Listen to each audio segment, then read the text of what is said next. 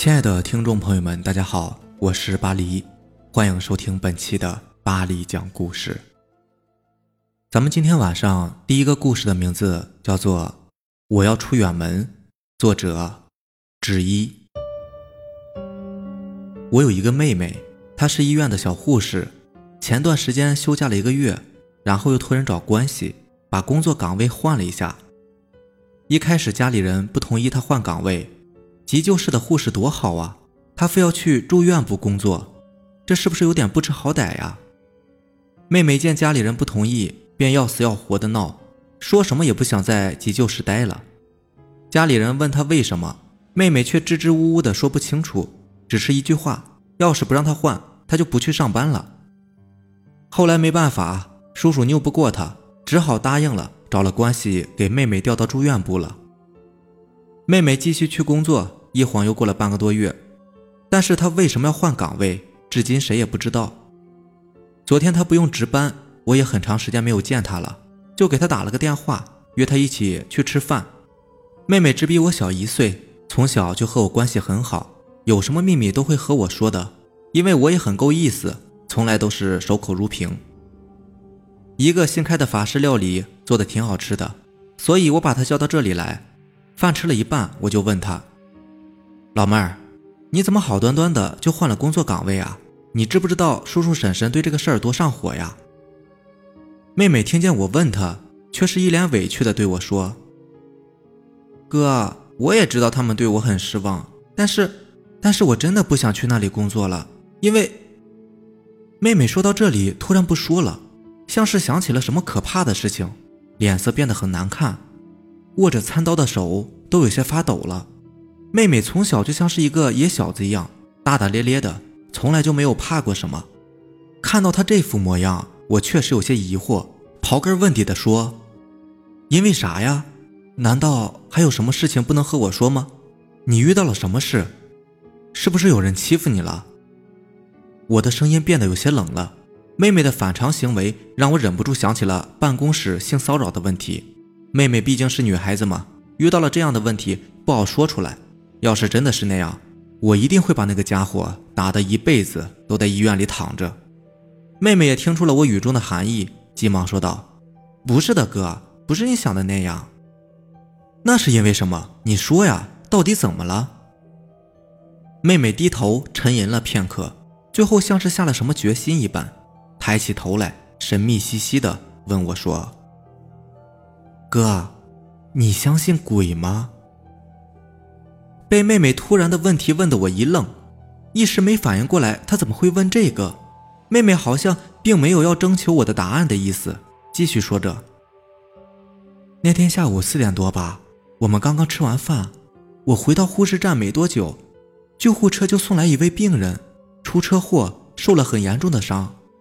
尽管我做护士很久了，但是当我看到那个病人的时候，还是忍不住的吓了一跳。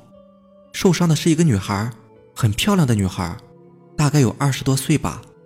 让人害怕的是，她的头被撞了一个大坑，流了很多很多的血。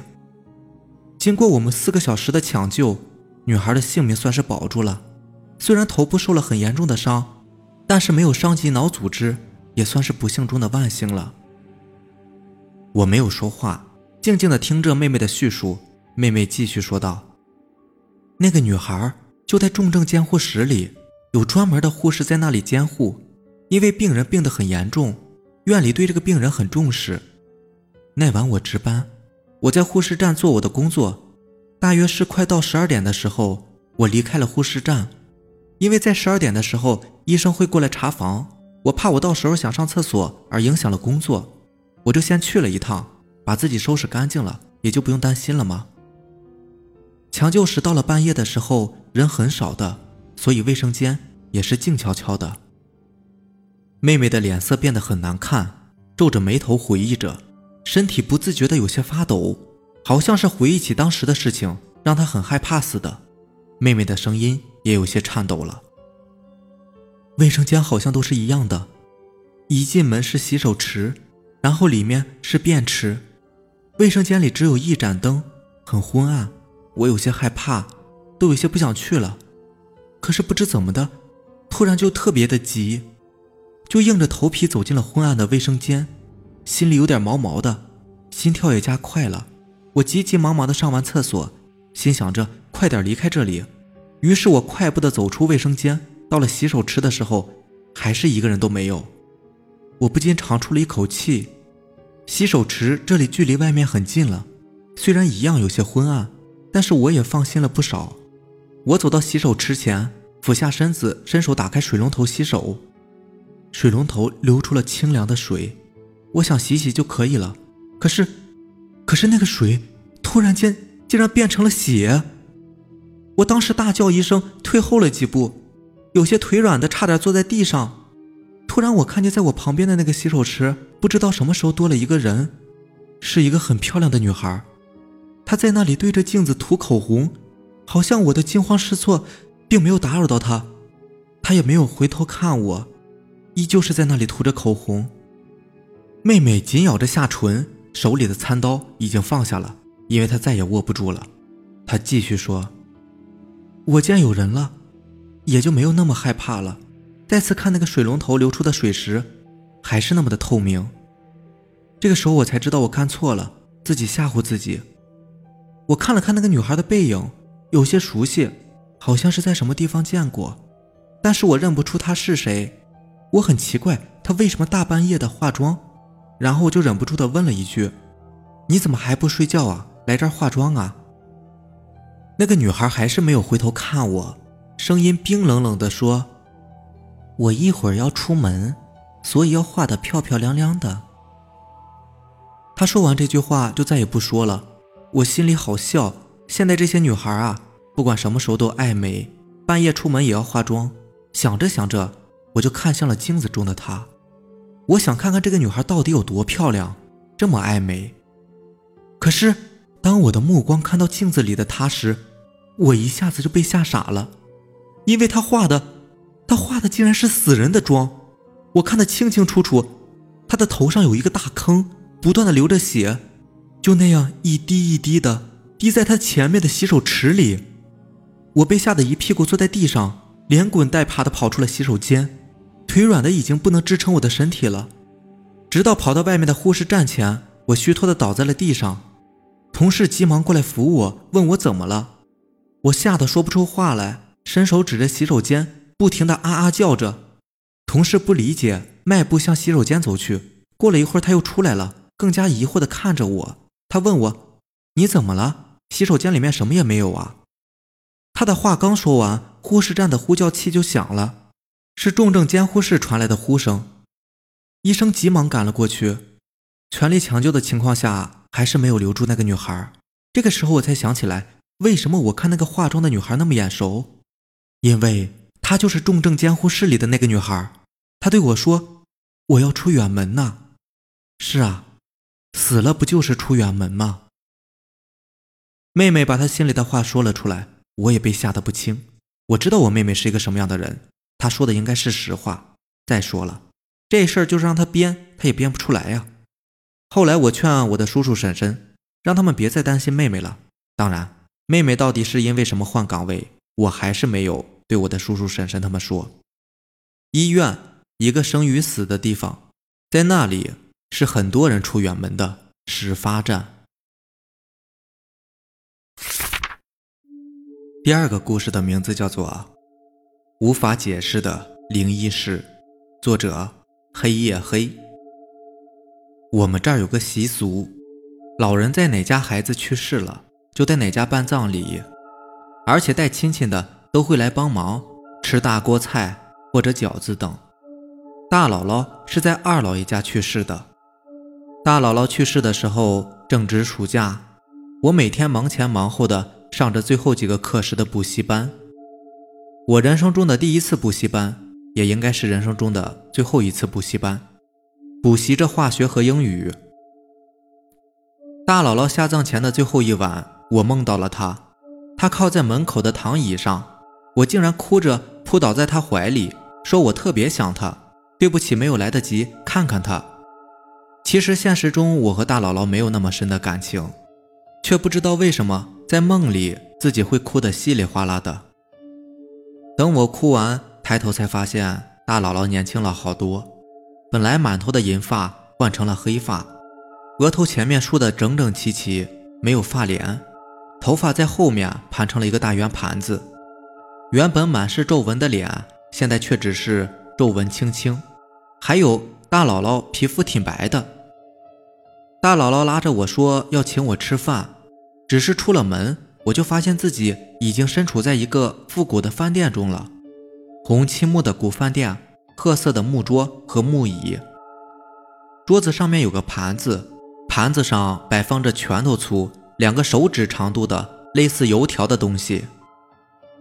旁边桌子上坐着一家三口，孩子三四岁，只是吵吵闹闹的。于是因为邻居太吵闹，我和姥姥没有吃成饭，就打算离开。姥姥从衣袖里边拿出一串红绳串好的铜钱。铜钱的大小比银元还要大上不少，交给了老板。只是姥姥带我出了门，我便醒了。过了一天，正好因为下雨，补习班考虑到班里有同学离补习班较远，就停课三天。这三天我去了外婆家。我们这儿的说法，大姥姥是外公的母亲，外婆、外公在我们这儿叫做老娘、姥爷。大姥姥三个儿子。所以我就有三个老娘，我亲姥爷排行老大，还有两个姥爷，二姥爷和小姥爷。晚上找了一个朋友航航，村子说大不大，都带点亲戚。他给我讲了一件事儿，他说大姥姥死的那晚，我梦到她了，她来我家了，我爸妈拿着火把把她赶了出去。梦中的我还特别疑惑呢，我爸妈干嘛要赶大姥姥走呢？第二天中午，我爸说去二老爷家吃饭，见我一问，就跟我说大姥姥死了。我当时就愣住了，不知怎么就想起了昨晚做的那个梦，后背冷飕飕的。我听了，想到自己做的梦，背后也是止不住的发冷。航航又继续说，中午吃完饭，我和晶晶在二老爷家待了一会儿，感觉没自己什么事儿，就回来了。我就把自己的梦讲给了晶晶听。晶晶也是挺惊讶的，我们聊啊聊的，不知怎么的就扯到了阴阳眼，于是我们就在电脑上查了查阴阳眼。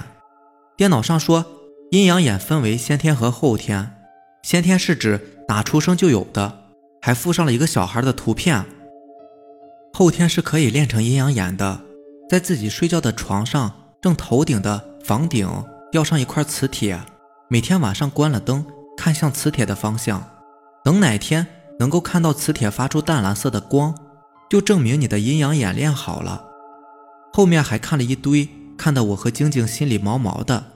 下午去二姥爷家吃饭，看到了一个小女孩，我和晶晶都感到那个小孩挺面熟的，就跟她玩了一会儿。我们在一起画画，可是那个小孩只会画一种图案，他还在我手心画了一遍，一个圆圈，一条竖线，然后是乱七八糟的不整齐的线条。我们教他画别的，可是他却只会画这一种，不知道他画的是人还是花。后来小孩和家人一起走了，在车窗口还对我们笑着挥了挥手。我和晶晶对视了一眼，突然齐声的说了一句：“阴阳眼的小孩。”于是我们俩想起了他画的那个图案，感到背后发凉。但是这个小女孩真的长得特别像是电脑附上的那个小孩图片。你说不会真的有这么巧吧？我听着航航说完，感到自己背后也发凉，于是我就把自己做的梦给航航讲了一遍。一看时间都晚上十点多了，于是我也该回去了。航航那屋墙上贴满了海报，晚上睡不着，感觉好多眼睛在看着他，于是他叫来他弟弟，把满屋子的海报撕了下来。航航当时迷恋一个叫做至上励合的韩国组合。这两天发生这么多灵异的事，晚上看到满墙的海报就心里发毛。这是他后来跟我讲的。我回去的时候天都已经彻底的黑了，村子里面没有安路灯，幸好航航家和我老娘家就差了两条街道，第一条街道比较长，第二条比较短。走在路上，脑袋里面总是挥之不去的各种恐怖的情节，于是决定一口气跑到下一个街道。终于跑到了最后一个转口，突然间我被人叫住了，我吓了一跳，后来才看清是我老娘在街道口坐着，我跑到老娘跟前聊了一会儿天儿，不知怎么的就聊到了大姥姥的遗照。老娘说：“这照片是你姥姥二十年前左右拍的，还年轻，头发梳的也整齐。”我的血液一下子变得冷了，接着说：“没有发帘儿，头发在后面团了一个大圆盘子。那个年代人们都梳这样的头发。哎，你见过你姥姥照片？”老娘有些疑惑，我不知道该说些什么了。我确定并且十分的肯定，我并没有见过姥姥的照片，只有那个梦，梦里的姥姥就是那个样子。当时就想着明天把这件事情。说给行行听听。大姥姥去世不久，姥爷就说自己过不了两年就要去陪大姥姥了。本来都以为是个玩笑话，姥爷也是。可是两年后，姥爷自己也出了车祸，晚上喝酒骑电动车回来，掉到了一个修大车的夹道里边，去世了。老娘打了一夜的电话，第二天才发现姥爷。那次我哭得稀里哗啦的，因为从小在外婆家长大。我还一直问妈妈：“姥爷死的时候疼不疼，冷不冷？”就现在打字到这里，我的手还止不住的发颤呢。母亲红着眼睛安慰我说：“姥爷碰到了头部，立刻没了知觉，不疼的。你看，你姥爷当初说过，过不了两年就要去陪你姥姥的，没想到真就成真了。可是，一想到姥爷一个人在夜里死去，我的心里还是止不住的疼。”高三的时候，我的语文老师讲他梦到他的语文老师了，都多少年了，突然间就给梦到了。后来就给自己语文老师打了一个电话，是师母接的，说他语文老师出了车祸住院了，而且车祸发生在我们语文老师梦到他的前一天晚上。语文老师后来去探望了他一下，所幸只是伤了腿。老师对我们还开玩笑说，还真是凑巧啊。刚梦到老师，人家还受伤了。还有姥爷死的第一天，家里都在准备后事，找冰柜，还没来得及通知人，老舅开着电三轮，没有给家里人说，就先来了。老舅妈说，老舅在姥爷死的那天晚上梦到了我姥爷，说想他了。老舅第二天就坐立不安的给我外公打电话，没有打通，心里就闷得慌。老舅妈还安慰老舅说：“圣林能有什么事儿？”人家唱戏到处跑，你看你腿脚都不方便，还没人家壮呢，你就瞎想。老舅妈去了趟厕所，没想到老舅骑着电三轮，一个小时左右来到了老娘家，知道老爷出事了，就坐在那个床上吸着烟，时不时的抹一把泪，陪着旁边冰柜里的老爷说着话。老爷和老舅几十年的交情了，而且两个人又是知己又是兄弟的，老舅哭得像是个小孩在冰柜旁跟自己的兄弟说了一下午话，谁都没有拦着。如今我已经上大学了，想到这些发生过的事，还是心里有些发毛，有些难受。我不知道你们身边发生过什么样的灵异巧合的事，我只知道我的身边有很多无法解释的灵异现象，而且我说的这些都是真实的故事，想跟大家分享一下。另外，有专家证明，人死了。身体会突然的轻十八克，专家解释不出来。那么那十八克是什么呢？应该是灵魂的重量吧。不过不是十八克，呃，我要是没记错的话，应该是二十一克。我也看到过一些报道，就是说人死之后会轻二十一克，然后说这二十一克就是灵魂的重量，灵魂离开了身体，啊。反正这个东西当然也没有被证实啊，只是那么说。另外，你上面说的那个至上励合组合应该是中国大陆的一个组合，内地组合，不是韩国的。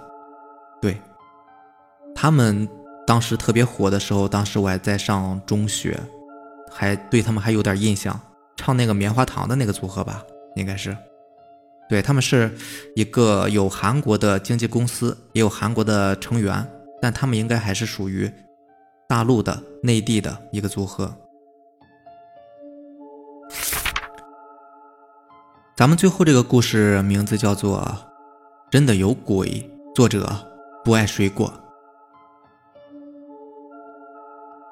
是否真的有鬼？我不能肯定的说。下面是我亲身经历，和发生在我们那里的真实的事儿，写出来给大家看看，是否真的有鬼，自己去判断吧。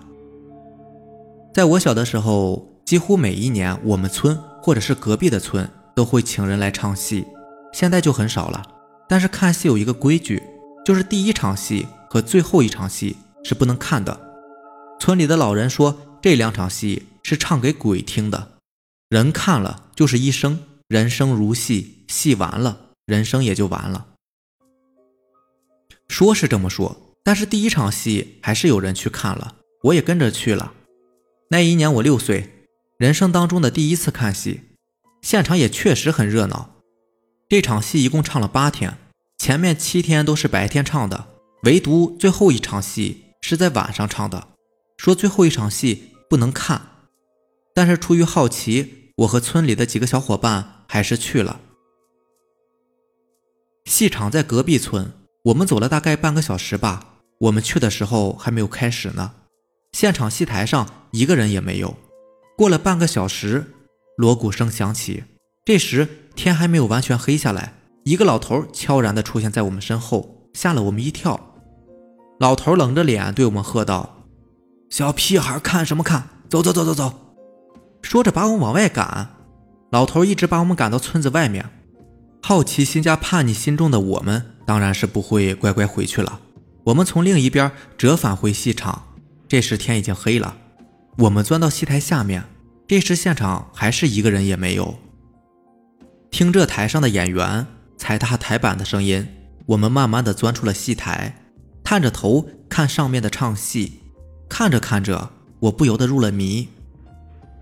这出戏演的好像是一个男子拜一个高官为爹，不认自己的亲生母亲了，大概就是这么个意思。他们说话的唱腔，我实在是难听懂。台上锣鼓骤响，演员撤下，这时我才回过神来。我看了看同村的伙伴，他们似乎也看入了神。一阵冷风从身后吹过，我的汗毛炸起。我回头看身后的观众席，黑森森的，空无一人。这时，一位身穿黑袍、长胡子、黑脸的人登台。这个人应该是包公了。包公嘴里唱着什么，我听不懂，但是他眼睛瞪得很大，很凶狠的样子。突然，我只感觉我衣服一紧，一股大力把我拉进了台下。一会儿，其他人也被拉了进来。拉我们进来的就是刚刚赶我们走的老头，他恶狠狠地瞪了我们一眼。小声喝道：“你们这些小屁孩怎么这么不听话？快走！再回来我就揍你们了！”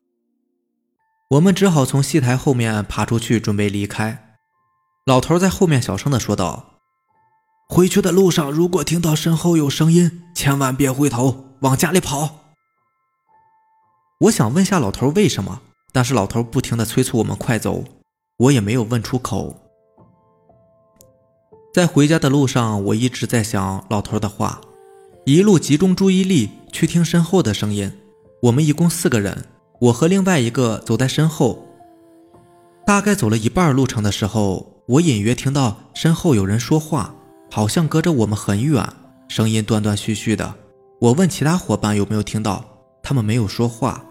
但是过了一会儿，他们突然加快了脚步，我一下被落在了后面。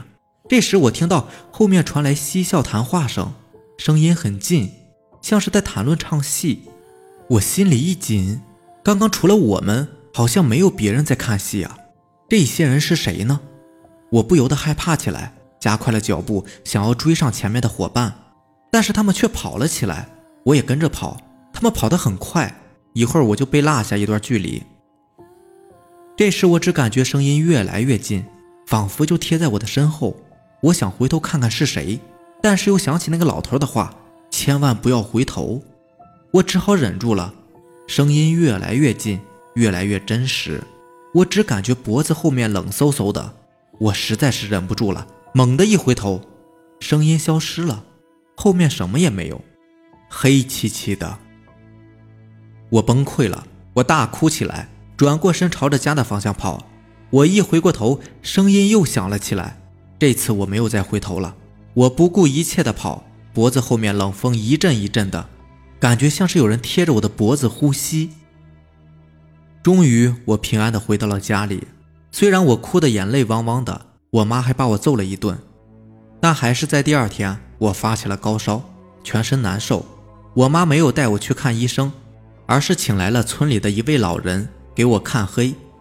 看黑的意思大概等同于跳大神吧。老人来了之后给我把脉，然后摸着我的额头说：“你昨天晚上是不是去看戏了？回来的时候是不是在什么什么地方回了头啊？”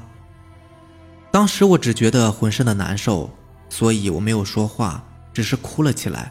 老人见我哭了起来，没有再问，抚着我的额头不停地说：“好啦好啦，没事了没事了。”我只感觉被他摸得很舒服，昏昏欲睡的。见我安静之后，老人让我妈买了纸钱，去我回头的那个地方烧。就这样过了一天，我就好了。下面我再跟大家分享一个事情，并非是我的亲身经历，故事是否是真实的，我也不知道，只是觉得有意思，让大家看看。我就以第一人称叙述了。我妈跟我外公的关系一直都不是很好，所以小的时候我很少跟外公接触。直到后来外婆去世，我外公孤寡一人的，我奶奶这才允许我放假之后去陪陪我外公。那年暑假我去外公家常住，这是外婆去世后我第一次见外公。外公非常高兴。我妈临走之前嘱咐外公说，不要让我接触那些东西。去外公家的时候，我带去了一本书。《午夜凶铃》，那是我接触的第一本鬼怪类的小说，第一次看就把我深深的吸引了。这也是我第一次知道世界上还有鬼这个东西。外公发现我经常抱着这本书看，就把书拿过来翻了一下，然后表情奇怪的看着我问：“你很喜欢这种书啊？”我点了点头，他笑了起来，把书还给我，回了房间。不一会儿又走了出来，手里拿着一本书。这本书更有意思，你看看。我接过书看了看封面，上面什么也没有，没有出处，也没有作者。我翻开书看里面的内容，一看我就被吸引住了。书里写的是有关于鬼的，鬼打墙、鬼压床、鬼缠身之类的，遇到这些情况时的情景以及破解的方法。吃过晚饭后，我抱着书坐在床上看，不知不觉的到了半夜。外公起来上厕所，见我还没有睡，走了进来，看我还在看书，便问我：“你很喜欢这些东西吗？”“嗯，很刺激。”“外公，这个世界上真的有鬼吗？”“呃，我们玩一个游戏好不好？完了之后你就知道有没有了。”外公把我拉出了房间，让我坐在客厅里等一下，然后他回到房间里，过了好半天他才出来。手里拿着一张黄色的纸条，然后当着我的面将手指咬破，在纸条上面不知道是写了一个“古”字，还是画了一个符。然后外公拿着纸条走到门前，将门打开，迅速的将纸条贴在门外，然后迅速的收回手，猛地将门一关。我吓了一跳，我问外公干什么？外公走过来，坐在我旁边说：“等等就知道了。”过了不知多长时间，门外突然响起了敲门声。我看外公，外公看看我。我转头看门，敲门的声音越来越大，门被敲得咣咣直响。外公把我抱到门前，要我看猫眼儿。这时我想到了贞子，我下意识的直摇头。外公说：“你不是想知道有没有鬼吗？你看看，看一眼就知道了。”外面敲门声更大了。好像是在踹门，我让外公先看，外公看了一眼，说到你了，然后把我抱得很高，猫眼就在我前面，我凑上前去就能看到，我的心扑腾扑腾直跳，心里在想，猫眼的后面能看到什么呢？一个身穿白衣、头发遮面的女鬼。敲门声越来越大，越来越急，我闭着眼睛，深吸一口气，猛地凑了上去。漆黑的楼道里什么也没有，敲门声确实还存在着，声音更大了，感觉门都快要受不住了。外公将我放下，朝着门吐了一口口水，声音立刻没了。当时我的心情无法言说，但是自那以后，我相信这世上有些东西确实是存在的。故事完了，是不是真的有鬼？自己判断。事实摆在眼前，虽然超越人的常识，信不信由你吧。另外，再告诉各位一件事，跟第一个故事有关。据说，在人的身上有三团火，分别在头顶以及两肩。鬼惧怕这三团火，所以不敢靠近。但是人如果一回头，就会熄灭一团火。等三团火全灭了，鬼就会扑上来勾走你的魂魄。所以说，各位走夜路的时候。如果听到身后有若有若无的声音，忍不住回头发现没有任何东西，那就赶紧撒开腿跑吧，千万不要再回头了，那是鬼在诱惑你呢。好了，这就是咱们今天的故事了。如果喜欢咱们的节目呢，就点个订阅吧。如果你也有比较精彩的故事想分享给大家的话，可以给我私信或者留言，或者是加我的微信四五七五幺七五二九。四五七五幺七五二九，行，那咱们明天见，拜拜。